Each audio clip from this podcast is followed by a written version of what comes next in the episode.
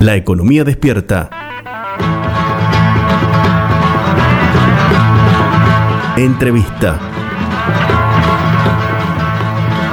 Durante toda la campaña electoral, eh, las libertades han estado en debate, han estado entre eh, la discusión, eh, la oferta electoral de los distintos candidatos y sobre todo de la derecha más reaccionaria. Para abordar este tema estamos en comunicación telefónica con Américo Schwarman, quien es filósofo, docente y periodista de Concepción del Uruguay. ¿Cómo te va, Américo? Buen día, Javier Vicente, te saluda, me acompaña también el profe Laureano Martínez. Hola Javier, hola Laureano y buenos días a quienes están del otro lado escuchándonos. Un placer estar en comunicación con ustedes. Bueno, sos uno de mis más, eh, como diríamos acá en Córdoba, mis más picantes eh, amigos de Facebook en cuanto a los posteos. hiciste uno que a mí me llamó mucho la atención por lo, clarificador en cuanto a este tema de las libertades. ¿Cómo lo estás viendo vos? Eh, yo lo estoy viendo con mucha preocupación por momentos y al mismo tiempo, aunque parezca extraño, con cierta expectativa positiva en el sentido de que eh, es mucha gente joven la que está recuperando la, la, idea de eh, que la libertad es un valor importante. ¿no? Eh, lo que me preocupa, como seguramente a vos Javier y a Laureano y a, muchos de quienes tenemos una cosmovisión muy, muy fuertemente construida desde la idea de que libertad sin igualdad no es libertad, eh, es la apropiación de esta palabra y de este ideario por parte de eh, sectores que como mínimo son fraudulentos en el, en el planteo filosófico que hacen. Como mínimo, digamos. Sí, a ver, ¿por qué fraudulentos? Porque eh, identifican de una manera que es evidentemente falaz cuando uno la analiza, eh, identifican las libertades en general, las libertades individuales en general que, los sistemas políticos democráticos nos reconocen a las personas, con eh, una eh, doctrina del pensamiento económico que es que, se refleja o que se restringe a la idea de la libertad exclusivamente a las cuestiones económicas.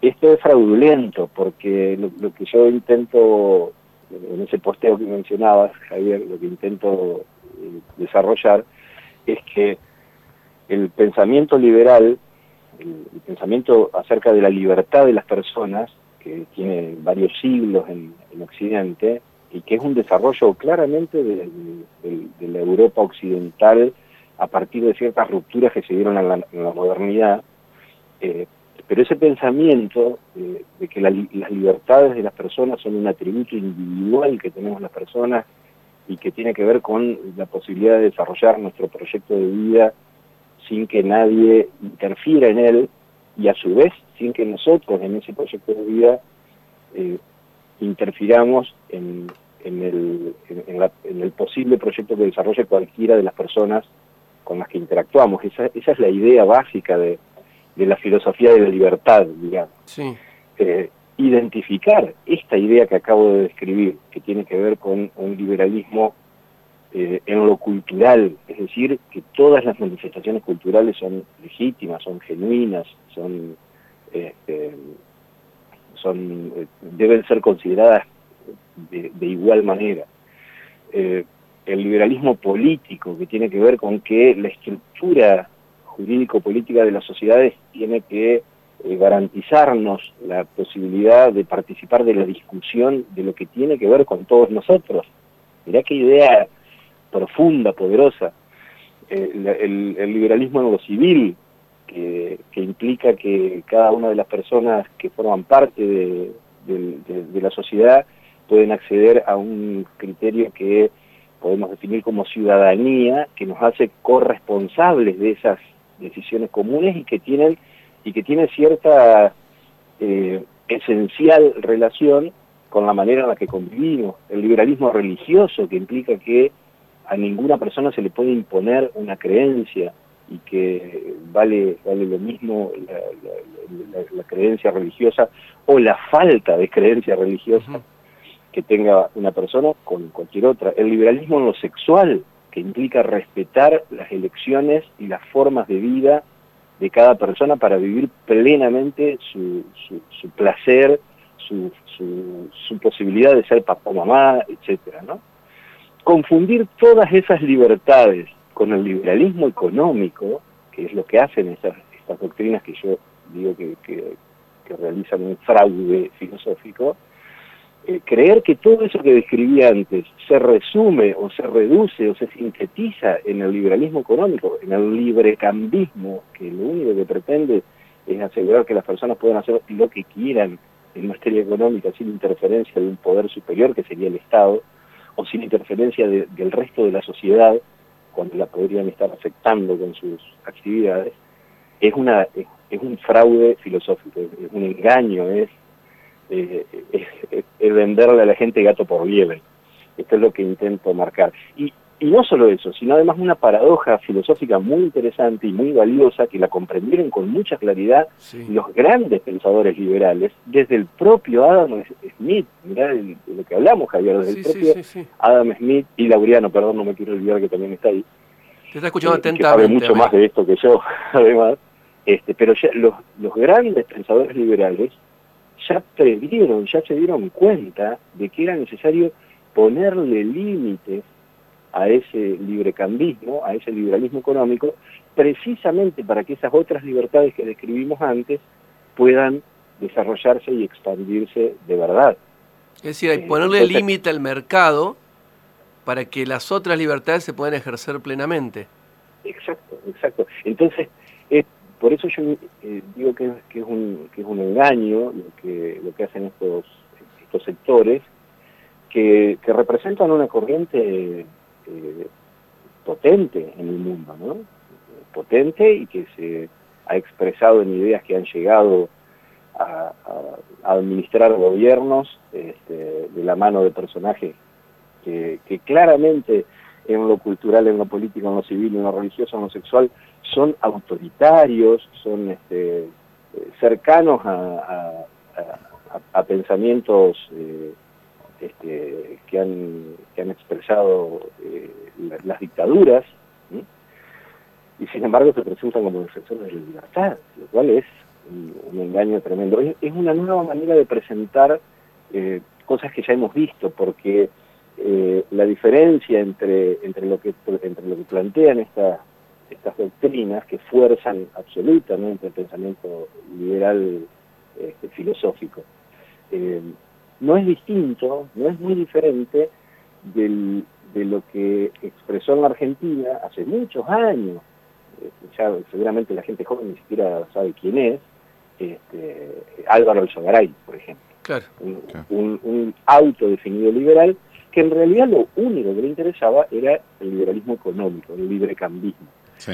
Y, y, jamás manifestó ningún, ningún interés, ninguno, Javier y Laureano, en, en defender las otras libertades. Estos liberales que quieren asegurarse la garantía del, disfrute y de la posible expansión de su propiedad, pero que no siguen el pensamiento de John Locke, por ejemplo, uno de los padres del, liberalismo filosófico, eh, para quien la propiedad era algo intrínseco a la libertad. Las personas tenían que tener una propiedad en, en la época en la que la la propiedad estaba vinculada a la tierra como único medio de producción de riqueza, ¿no? También hay que contextualizarlo.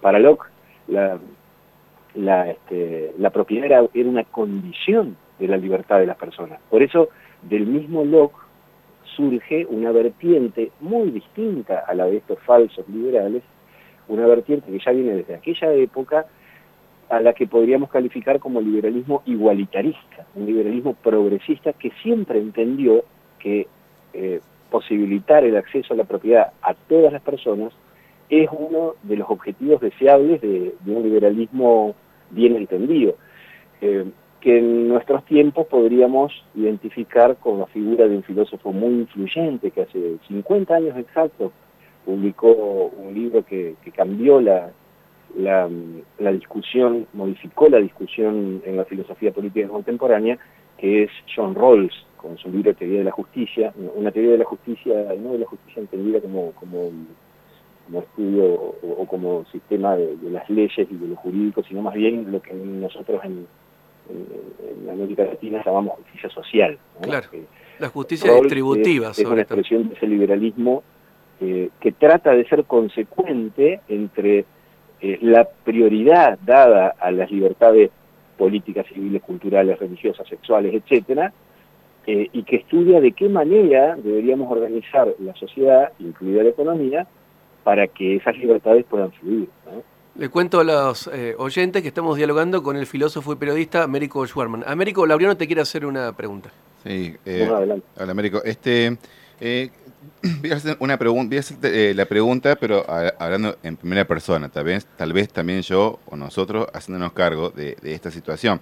Este, eh, ¿qué nos pasó a los sectores, si se quiere, eh, progresistas, que, que, nos dejamos así chorear, la, o sea, nos chorearon la palabra libertad, ¿no? O sea, ¿qué pasó que, que, perdimos esa batalla o que la estamos perdiendo o que ni siquiera la hemos dado, que quizás ahora recién la estamos dando? O sea, como que nos, nos robaron esa palabra. ¿Qué, qué pasó ahí que si quiere, con, los sectores eh, más pensantes que, eh, que, no dieron esa batalla o que no o que no o que no lo plantearon antes, ¿no? A, esta cuestión de que nos están choreando esa palabra.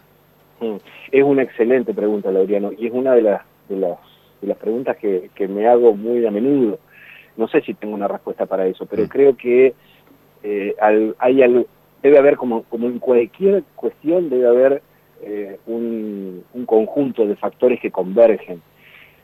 Y, quizás, quizás sea uno de esos factores uno eh, eminentemente psicológico, que al menos en la izquierda, en la izquierda de nuestro país, no, no en otros lugares en donde la izquierda tiene mucho más claro su rol de defensa de las libertades, junto con la, con la defensa de la, de la igualdad y con la comprensión de la solidaridad como mecanismo eh, articulador, eh, eh, el triángulo virtuoso del que hablaba nuestro gran filósofo Mario Bunge, que, mm. decía que libertad, igualdad y solidaridad son inseparables, que, no se puede jerarquizar uno de esos valores este, porque el triángulo se desarma.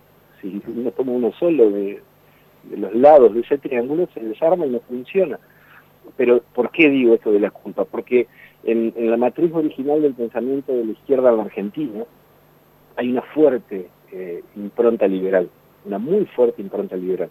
Pero liberal en este sentido en el que eh, en el que yo lo intentaba desarrollar, ¿no?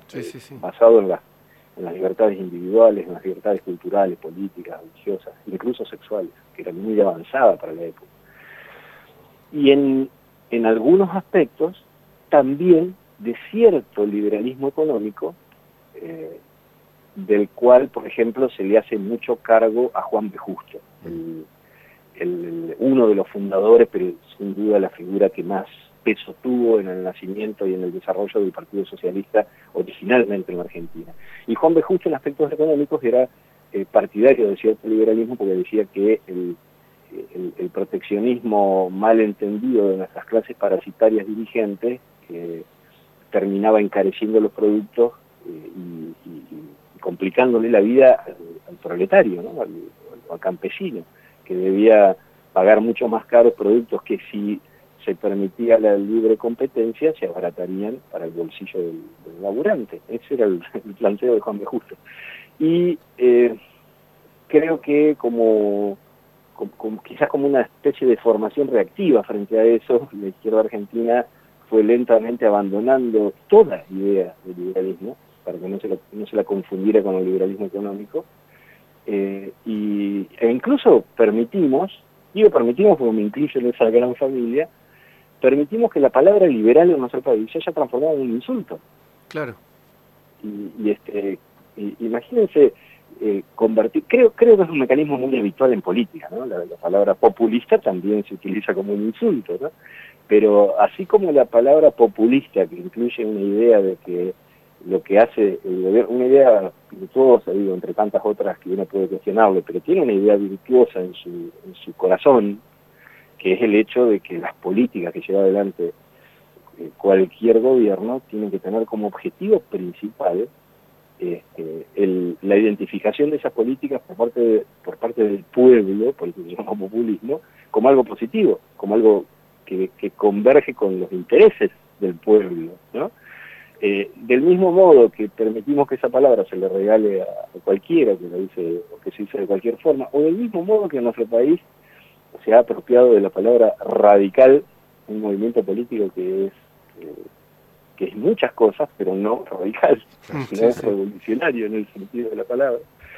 Eh, creo que forma parte de la crisis de, de ideas, de representación y de, cosmovisiones que tenemos en nuestro país desde hace muchos años, que estalló en 2001 por razones socioeconómicas y que, eh, a mi juicio, está muy lejos de estar resuelta. Tenemos las cuatro grandes familias políticas de la Argentina absolutamente entremezcladas, con, con peronistas radicales de este, derecha e izquierda, las cuatro grandes familias, digamos, este, mezcladas en todas las opciones electorales.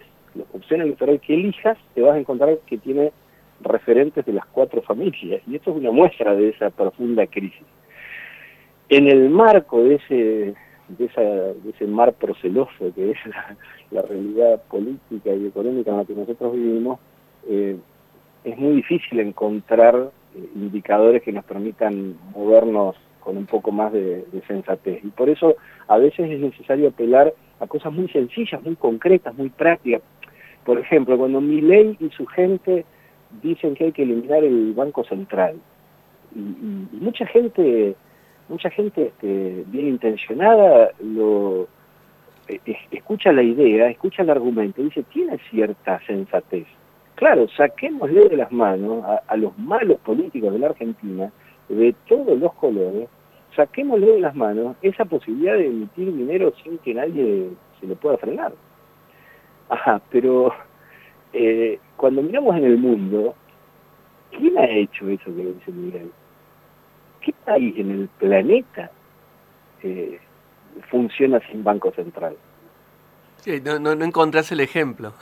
no, y el ejemplo que hay es eh, gracioso. Sí, a ver. Los países que que efectivamente no tiene, que, que además, insisto con esto, no se trata de una gran investigación que haya hecho yo ni nada por el estilo, es un dato que está en, en Wikipedia, un dato que cualquier persona puede encontrar googleando muy rápidamente.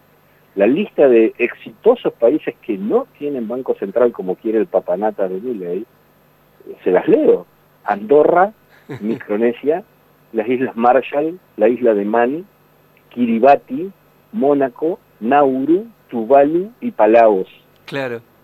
Países que ni siquiera, salvo un par, sobre todo los que, los que somos más curiosos, ni siquiera los hemos escuchado nombrar. Sí, o son paraísos fiscales o son colonias.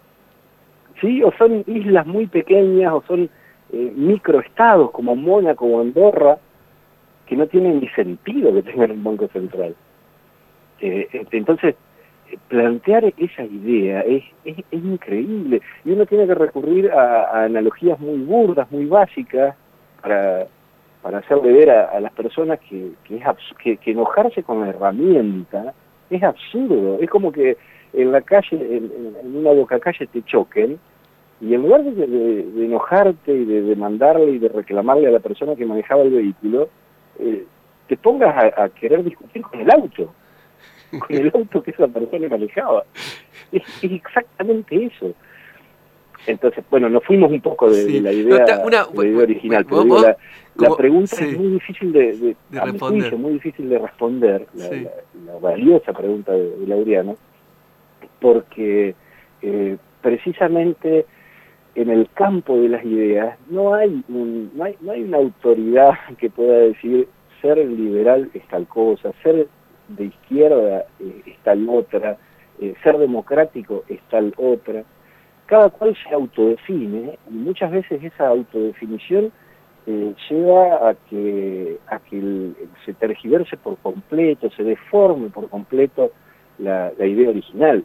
La dificultad que tenemos quienes, quienes somos filosóficamente socialistas, este, para explicarle a cualquier vecino o vecina que no tenemos nada que ver con Venezuela, que no tenemos nada que ver con lo que había detrás de la cortina de hierro, pero que tampoco tenemos mucho que ver con muchos de los gobiernos que ha habido en, Europa que se la, que sean o que pertenecen a partidos que, que hasta hoy se llaman socialistas. Entonces, eh, creo que esas dificultades están eh, en el campo de las ideas eh, casi como un signo de, nuestra humanidad, de la complejidad, la diversidad y las ambigüedades y vaguedades que forman parte de, la, de, nuestra manera de comunicarnos. ¿no? Y, ahí es donde creo que la ejemplificación puede ser muy útil. Eh, cuando, hablamos de libertades, ¿de qué, ¿de qué, estás hablando concretamente? Claro. ¿A qué te referís? Cuando decís que querés un estado mínimo, concretamente de qué estás hablando. ¿Y qué ejemplos ¿Qué son las que querés que, que la que, que, para las que sí crees o querés que haya Estado? Eh, la policía para reprimir a esos que no tienen propiedad, porque lo, que querés es garantizarle la propiedad a quienes ya la tienen y te despreocupás de quienes no tienen acceso a la propiedad. Eh, creo que hay que, hay que insistir en la argumentación, obligar en la argumentación a quienes se dicen defensores de, estas libertades a mostrar que en verdad eh, no están defendiendo las libertades de todas las personas, sino que pretenden defender las libertades de grupos muy minoritarios, muy reducidos y que lo que imaginan es eh, formas sofisticadas o, a veces brutales, como se les escapan a cada paso, ¿eh? cuando, cuando se saca a estos personajes del terreno económico, cuando se lo saca ley o expert del terreno económico, eh, dicen con transparencia lo que pretenden hacer en los otros campos de las libertades. Eh, reprimir, echar, eh, eh, todo ese discurso que, que, con las libertades tiene muy poco que ver y que si uno le pone en globito de historieta con, con, la cara de Mussolini o, o de cualquier otro referente del fascismo, eh, está mucho más cerca de eso. Sí, y de la historia más reciente en Argentina también. Eh, Tal cual. Te agradezco muchísimo este tiempo. Como periodista y, y, de radio también, sabrás que el tiempo se nos agota. Estaríamos otras, otros 20 minutos dialogando contigo, Américo, porque ha sido un placer. Bueno, muchas gracias. Para mí también ha sido un placer muy grande comunicarme con ustedes. Y bueno, creo que, hay que hablar de estas cuestiones, que es necesario eh, intentar, intentar mostrar que hay distintas formas de ver el asunto y sobre todo recuperar la idea, que me parece que es la, más valiosa que nos ha dejado la modernidad, de que eh, libertad, igualdad y solidaridad, ese, ese triángulo de, principios que, planteó a su manera la Revolución Francesa, aunque ellos mismos no la no incluyeran muchos de sus, de sus este, coetáneos en, en las libertades, por ejemplo, por más revolucionaria que fuera, no incluyó ni a las mujeres, ni tampoco promovió la, eliminación de la esclavitud, ¿no? Eh, pero digo, pese a, esas limitaciones, ese triángulo surgido ahí creo que sigue siendo el, el, ordenador de estas cuestiones. No se puede separar libertad, igualdad y solidaridad, ese, ese esquema triangular eh, sigue siendo el desafío, para mí sigue siendo el horizonte ético de la humanidad y creo que tenemos que seguir trabajando para eso y no permitir, como bien lo planteaban ustedes, que nos, que nos roben las palabras. Que nos, que nos, choreen las palabras. Así cerramos. Gracias, Américo, por este tiempo. Un abrazo. Te mando un abrazo. Pasó el filósofo y periodista Américo Schwarman. La economía despierta